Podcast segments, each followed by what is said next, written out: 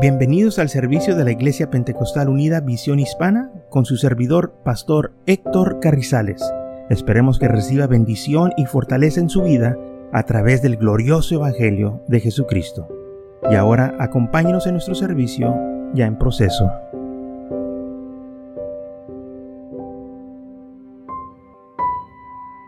Muy bien, en Efesios capítulo 8, digo, capítulo 3, versículo 8 al 11 dice, a mí que soy menos que el más pequeño de todos los santos, me fue dada esta gracia de anunciar entre los gentiles el Evangelio, okay, de las instrucciones riquezas de Cristo y de alcanzar a todos cuales sea la dispensación del misterio escondido desde los siglos en Dios que creó todas las cosas para que la multiforme sabiduría de Dios sea ahora dada a conocer por medio de la iglesia a los principados y potestades en los lugares celestiales, conforme al propósito eterno que hizo en Cristo Jesús, Señor nuestro. Entonces, el propósito de la iglesia es de dar a conocer a toda la gente este glorioso evangelio. Pablo fue llamado, como dice Hechos capítulo 9, versículo 15, el Señor dijo, le dijo a Ananías, ve, porque instrumento escogido me es este para llevar mi nombre en la presencia de los gentiles, de los reyes y de los hijos de Israel. ¿Ok? Este fue el propósito de Pablo, para llevar este glorioso evangelio a la presencia de los gentiles, reyes y de todos hijos de Israel. Cada uno de nosotros tiene un, propósito. Y el propósito de la iglesia es llevar este evangelio a toda criatura. Que usted seamos parte de este gran este propósito de Dios. Y claro que cada uno tiene nuestro talento, tiene un don y lo tenemos que usar para la honra y gloria de Dios. Cuando el Señor escogió a Pablo, Pablo no empezó, ¿verdad? Desde que el Señor lo tomó del suelo cuando cayó de su bestia entrando a la ciudad de Samaria, pero el Señor ya lo había escogido desde antes de, de que él naciera. Ya el Señor ya lo había escogido, así como escogió también al profeta Jeremías, así también como nos ha escogido a nosotros. Cada uno de nosotros nació con un propósito en esta vida. ¿Mm? Usted y yo tenemos ese llamado el Señor nos escogió. Antes del fundamento del mundo, ya el Señor nos había escogido a nosotros. Pero cada uno de nosotros fuimos escogidos con un propósito. ¿Qué es su propósito en su vida? El mundo usa eh, la meditación para poder encontrarse qué es lo que tienen que hacer, qué es el propósito de la vida, qué es lo que yo tengo que hacer. Lamentablemente ellos tienen esta mentalidad porque no conocen al Señor. Pero yo y usted no tenemos ese problema, porque la Biblia nos dice que el Señor nos escogió a nosotros para darle a Él honra y gloria, para servirle. Cuando nosotros sirvemos al Señor, Él nos va a recompensar con bendiciones, Él nos va a recompensar con prosperidad, nos va a recompensar con vida eterna. Se trata que nosotros conózcanos que tenemos un propósito en el Señor. Cada uno de nosotros tiene un talento. Otros tienen varios talentos y gracias a Dios por ello. Pero esos talentos que se nos ha dado es para servir al Señor. Es para ganar almas para el Señor. Es para que yo y usted seamos útiles para el reino de los cielos. Segundo de Timoteo 1.9 dice, quien nos salvó y amó con el llamamiento santo, no conforme a nuestras obras, sino según el propósito suyo y la gracia que nos fue dada en Cristo Jesús antes de los tiempos de los siglos. Entonces tenemos un llamamiento, aparte que fuimos escogidos, es un llamamiento santo que Él nos ha llamado. Dice, siendo según el propósito suyo. No nos llamó conforme nuestras obras, no nos llamó porque usted es una persona ah, excelente, por decirlo así, o que sobrepasa a los demás. No, no se trata de obras. O no le llamó porque usted es lo más bajo. No, no le llamó por eso. Él nos llamó conforme su propósito. Porque cada uno de nosotros que fuimos llamados tiene este llamamiento santo. Y el Señor llama a quien Él quiere. No importa nuestro color, nuestro género, nuestras habilidades, porque eso al Señor no le interesa. Él es el que da la habilidad. Él es el que da la sabiduría y el entendimiento. Está que nosotros nos pónganos a exposición de Él y le díganos, Señor, rindo todo a ti. ¿Qué quieres que yo haga? Guíame. Y el Señor nos va a empezar a guiar, nos va a empezar a instruir en su camino. Eh, así como el Señor le dijo al apóstol Pablo lo que él iba a hacer, también nos va a decir a nosotros lo que nosotros tenemos que hacer. Usted tiene un trabajo que nadie más lo puede hacer, solo usted. El, el Señor le ha llamado para ese trabajo, ese propósito en su vida. Sabe que hay mucha gente que dice, no sé qué hacer, no, no, no tengo nada que hacer. Porque no tienen en sus vidas dirección, no tienen un propósito. Pero aquellos que tienen propósito en sus vidas, dicen, no hay suficiente tiempo o horas en el día. No me alcanza, tengo mucho que hacer. Los dos tienen el mismo ah, día y el mismo día eh, tiene las mismas horas. Uno tiene tiempo que no sabe qué hacer con él. Y otro le falta tiempo porque hace muchas cosas y, no puede terminar porque tiene tanto que hacer. Que la diferencia es que uno pues no tiene nada que hacer, es, es inútil, no tiene propósito. Y el otro que tiene propósito en su vida, no le alcanzan las horas, anda ocupado todo el tiempo. Sabe que hay, hay gente, especialmente estas personas que son negociantes que andan en el negocio, Oiga, me andan para arriba y para abajo y, tienen citas y, en veces este, no saben qué hacer con tanto trabajo y, se quejan que no hay suficientes horas en el día porque andan bien ocupados. Y hay otros que se les hace bien aburrido el día. Qué aburrido estuvo hoy este día. ¿Sabe por qué? Porque no hicieron nada. No tienen propósito en sus vidas. Pero cuando uno sirve al Señor, tiene propósito y anda ocupado y su vida está llena de, gozo y alegría porque está en los asuntos del Señor, anda ocupado. Y es lo que dijo el Señor, que nos ocupemos. Tenemos que nosotros andar ocupados en los asuntos del Señor. Y eso es el llamado santo que tenemos. Que nuestro propósito en Cristo Jesús, hermano, es que primero que todos le demos a Él la honra y la gloria que le sírvanos a Él y que trabajenos esos talentos que se nos ha dado, que los pónganos en acción. No lo vaya a esconder ese talento. Sabe que hay gente que puede cantar muy bonito y canta bien, pero no cantan en iglesia.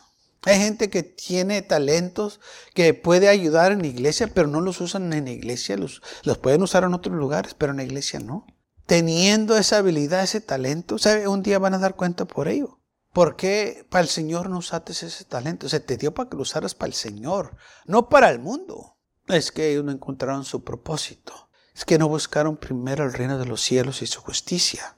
Porque la Biblia nos dice buscar primeramente el reino de los cielos. Busca al Señor primero. Cuando tú buscas al Señor y le encuentras, vas a encontrar también propósito en tu vida. Por eso, lamentablemente, hay muchos que a la iglesia se les hace muy aburrido porque no tienen propósito. Eh, la iglesia pues no, no, no tiene lo que ellos andan buscando. ¿Sabe por qué? Porque su corazón no está en las cosas del Señor, está en el mundo. Oh, pero si buscaran al Señor con todo su corazón en la iglesia, quisieran más del Señor o saber más de Él, porque cuando uno quiere más del Señor, uno se da cuenta qué privilegiados somos y, qué misericordioso es el Señor porque eh, realmente usted y yo no somos dignos de lo que el Señor ha hecho en nuestras vidas, no somos dignos de la salvación.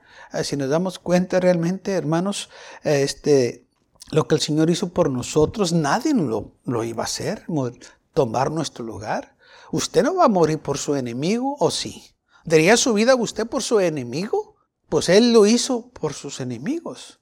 Dice la Biblia que aún siendo nosotros enemigos, Cristo murió por nosotros, murió por los pecadores. Y entonces cuando uno empieza a conocer más del Señor, se da cuenta de que realmente nosotros no merecíamos esto y por eso estamos agradecidos. Y luego nos damos cuenta de la vida eterna y el juicio que viene. Yo no sé de usted, pero tiene usted que estar al pendiente de su salvación, que no pierda su alma. Aún Pablo dijo, ay de mí, si después de predicar el Evangelio a todos, yo mismo me pierda. Entonces usted tiene que estar seguro de su salvación. Por eso dice la Biblia, buscar tu salvación con temblor y temor. Tú tienes que preocuparte de tu salvación. Tú tienes que estar seguro que estás sirviendo al Señor, porque las consecuencias van a ser lago de fuego eterno para aquellos que no sirvieron al Señor, que no lo amaron. Aquellos que no le dieron importancia a las cosas de Dios, porque lamentablemente hay gente que sí se presentan en la iglesia, sí escuchan, pero no le dan importancia a las cosas del Señor, no sabiendo que su alma depende de este Evangelio que es lo más importante. Por eso dice la Biblia, ¿qué ganaría el hombre si ganaría todo el mundo y al fin perdiera su alma? ¿O qué daría el hombre en cambio de su alma? No hay nada más importante de tu alma. Sí, puedes ganar todo el mundo, puedes hacerte famoso y, puedes llegar a alcanzar todas las metas que tenías. Pero al final perder tu alma, ¿de qué sirvió todo eso entonces? Y lamentablemente es lo que pasa con muchos. Ganan reconocimiento, se hacen multimillonarios, pero mueren como todos los demás y no se lleva nada. ¿De qué les sirvió todo eso? ¿Mm? Teniendo la oportunidad, la hicieron a un lado. Muchos porque no encontraron su propósito, se fueron a buscarlo a las cosas del mundo, no sabiendo que el Señor los había escogido, pero ellos no le dieron importancia ese llamamiento santo que tenía en Efesios 1.4, según nos escogió en el antes de la fundación del mundo, para que fuésemos santos y sin mancha delante de Él. Entonces, si Él nos escogió, ¿por qué no servirle a Él? El Señor lo escogió para que usted estuviera aquí en esta mañana. Qué privilegio tan grande es ese. Podía haber escogido otras personas mejor que usted y que mejor de mí. Pero no lo hizo, nos escogió a nosotros. Y vamos a tomar entonces ventaja de eso y darle gracias a Dios porque Él nos escogió. Dice 1 Pedro 2.9, mas vosotros sois linaje escogido, real sacerdocio, nación santa, pueblo adquirido por Dios, para que anunciéis las virtudes de aquel que os llamó de las tinieblas a su luz admirable. Tú eres un linaje escogido. El Señor te escogió, te llamó. Dice que estando nosotros en las tinieblas, nos llamó a su luz admirable. O sea, vivíamos en las tinieblas, estábamos ciegos, estábamos sin Dios, sin dirección, sin propósito. Pero ahora tenemos un propósito por ese llamamiento santo que vino a nuestras vidas, que lo recibimos, porque muchos lo han rechazado, pero nosotros lo hemos recibido y hemos seguido a Cristo. Hay un propósito en su vida. ¿Qué es su propósito? ¿Qué es lo que quiere hacer? Me acuerdo cuando estaba yo niño, me preguntaban, ¿qué es lo que tú quieres hacer cuando crezcas? ¿Qué tanto se acuerdan de eso? O sea, a ustedes le, le preguntaban eso. Cuando tú crezcas, ¿qué es lo que quieres hacer? Y unos niños luego lo dicen, pues yo quiero hacer esto, yo quiero hacer lo otro. Y otros decían, pues quién sabe, yo no sé. Pero otros ya sabían, pues yo quiero hacer esto, yo quiero ir, yo quiero ir ahí. Y los otros, ¿y tú? Pues yo no sé. Y aquel que sabía qué hacer, pues logró hacer algo. Y el otro, pues quién sabe, y todavía dicen quién sabe. todavía no saben qué es lo que quieren hacer. Sin propósito. Pero nosotros, ¿qué es nuestro propósito? En Cristo Jesús. ¿Qué quieres hacer en la iglesia? ¿Qué quiere hacer para el Señor? ¿Qué quiere hacer en su vida? Pues quién sabe. Ahí está el problema, que no sabe. ¿Qué es lo que quiere hacer? ¿Quiere ganar almas? ¿Quiere un día dar un estudio bíblico? ¿Quiere, quiere un día enseñar en la escuela dominical? ¿Quiere un día cantar en el coro? ¿Quiere un día aprender a tocar un instrumento? ¿Qué es lo que quiere? ¿Qué es su propósito para que este evangelio siga adelante? Para ganar almas para el Señor. ¿Qué es lo que quiere hacer usted para el Señor? Si le preguntaran, ¿qué es lo que quieres hacer para el Señor? ¿Qué sería su respuesta? ¿Mm? ¿Qué es lo que quieres hacer para el Señor? Porque nos preguntan, ¿qué es lo que quieres hacer cuando crezcas? Eh? ¿Qué es lo que quieres hacer cuando estés grande? Bueno, lo mismo podemos preguntar aquí en la iglesia. ¿Qué es lo que usted quiere hacer para el Señor? ¿Qué es lo que usted quiere hacer para la iglesia? Esto no se vale, que le haga así. el Señor no se puede hacer, pues quién sabe, no, no, no. ¿Qué es su propósito? ¿Sabe que cuando uno tiene un llamado, un propósito, no necesitamos que nos digan qué hacer, como que lo que hay en nosotros nos impulsa a hacer algo, lo, que sea, que, que piénsenos que este, va a ayudar para la honra y gloria de Dios. Me acuerdo cuando yo empecé en la iglesia y el pastor predicaba de ganar almas para el Señor, yo dije, ¿sabes qué? Yo también voy a dar estudio bíblico. El pastor no me dijo, ¿sabes qué quiero que vayas? No, yo fui y compré cosas para empezar a dar el estudio bíblico. El pastor no me tuvo que decir muchas cosas. Yo, salió de mí que yo quería ganar almas para el Señor. ¿Mm? Si nosotros queremos servir al Señor, no, no, necesitamos que alguien nos esté diciendo, haz esto. No, sale de nuestro corazón, hay un propósito, hay una necesidad. Sabe que ha visto muchas situaciones en que se han inventado cosas, instrumentos, ideas, cosas así. ¿Sabe por qué? Porque había una necesidad. Y resultó un hombre o una mujer que tenían un propósito en sus vidas. Tenían una idea buena que podían ayudar para que este, eh, no se estuviera batallando porque faltaba tal cosa. Y así ha sido en muchas situaciones, que se han inventado cosas porque había necesidad. Gente que miró, aquí hay una necesidad. A lo mejor por eso yo nací por este, para este propósito aquí, para ayudar. Y sí, muchos este, tuvieron ese talento y lo pusieron en acción. Y por ello, ahora yo y usted estamos disfrutando muchas cosas. la electricidad, eh, los carros, eh, pues todo lo que hay de, equipo electrónico, alguien lo tuvo que inventar. Había necesidad y alguien estuvo ahí. Hay necesidad para ganar almas también para el Señor. ¿Quién las va a ganar? Entonces ahí es donde nosotros nos ponemos a la disposición del Señor. Segunda de Tesalonicenses 2 dice, pero nosotros debemos dar siempre gracias a Dios respecto a vosotros, hermanos, amados por el Señor, de que Dios os haya escogido desde el principio para salvación, mediante la santificación por el Espíritu y la fe en la verdad. Porque Dios nos ha escogido. Recuerde, 2 Timoteo 1.9 dice, quien nos salvó y llamó con llamamiento santo. Aparte de que fuimos escogidos, tenemos un llamamiento santo. No nos llamó un hombre, no nos llamó este, el mundo, nos llamó el Señor para que nosotros le sirviéramos. Él nos escogió, para algo nos escogió. ¿Qué es el propósito, Señor, que eh, tú tienes para mí? ¿Qué es lo que yo necesito que hacer? Sabe que si usted y yo encontramos nuestro propósito nuestras vidas en el Señor, en Cristo Jesús, oh hermano, viene bastante gozo, viene bastante paz porque estamos en la voluntad de Dios. Ah, cuando la gente está fuera de la voluntad de Dios, no, no hay gozo, no hay paz, no hay nada porque están fuera de la voluntad de Dios. Pero cuando estamos en la voluntad de Dios, hay gozo, hay paz, hay alegría, estamos llenos, eh, sintemos que estamos en nuestro propósito, sintemos que estamos en la voluntad de Dios haciendo lo que Él le agrada. Y porque estamos haciendo lo que Él le agrada, hermanos, hay un gozo tremendo en nuestras vidas. Lo peor es que estemos fuera de la voluntad de Dios, que no estemos donde Él quiere que estemos y que no estemos haciendo conforme nuestro llamado. Él nos ha escogido.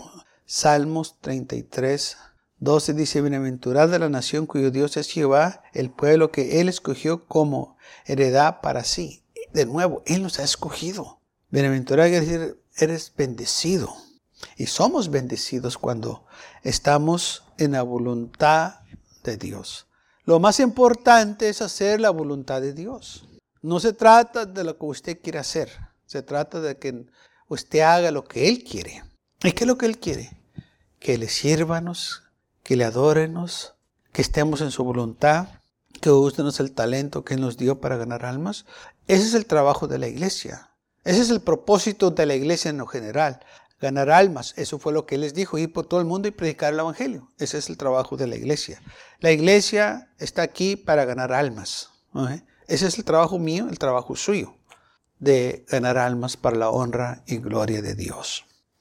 No hay otro trabajo que la iglesia tiene. Ese es el trabajo principal. Esa es nuestra meta, ganar almas para el Señor. Estamos hablando de la eternidad. Estamos hablando de que una vez que cuando la persona muere ya no va a tener otra oportunidad. Aquí es donde tienen la oportunidad mientras están vivos. Y este es el tiempo que nosotros usamos para testificarles a las almas, hablarles de Cristo, hablarles de la redención, hablándoles de la vida eterna, del juicio venidero, porque va a haber un juicio donde Dios va a juzgar a las naciones. Y yo usted tenemos que a prevenir a esta gente y decirle, mira, si no te arrepientes, va a haber graves consecuencias, porque la Biblia dice que va a haber, no porque yo digo, no, la Biblia dice que después de que el hombre muere va a ser juzgado. Así que va a haber un juicio en que las naciones van a presentarse ante Dios y van a dar cuenta por sus acciones. También la iglesia va a ser juzgada, pero no juzgada para condenación, sino para dar cuentas de lo que hicimos nosotros para el Señor. Y de acuerdo a lo que nosotros hicimos, el Señor nos va a recompensar. Si usted ganó almas para el Señor, téngalo por seguro que usted va a recibir grandes recompensas. Pero si usted no ganó nada para el Señor, ¿irá a recibir grandes recompensas? Si usted no usó su talento para honra y gloria de Dios, ¿lo va a recompensar el Señor? Esas son preguntas que usted se tiene que preguntar. ¿Me va a recompensar el Señor como yo he vivido, lo que yo he hecho? La iglesia tiene un propósito. Usted, por individual o personal, también tiene su propósito. Y nadie puede tomar su lugar. Así como nadie puede tomar su recompensa, nadie puede tomar su lugar. Porque fuimos escogidos para tal propósito. Recordemos el propósito de Pablo. Fue instrumento escogido para llevar su nombre a presencia de los gentiles. Estamos hablando del nombre del Señor, de reyes y de los hijos de Israel. Y el libro de los Hechos menciona que Pablo anduvo de misionero. Donde quiera que iba, estaba predicando este evangelio. O sea, él cumplió su propósito. Él hizo lo que el Señor le mandó hacer. Que nosotros también, hermanos, háganos lo que se nos encomendó hacer. Que y usted nos pónganos también a la exposición del Señor y que díganos, Señor, que se haga tu voluntad y no mi voluntad. Sabe que tenemos una lucha contra el enemigo que no quiere que nosotros sirvamos al Señor y también con la carne.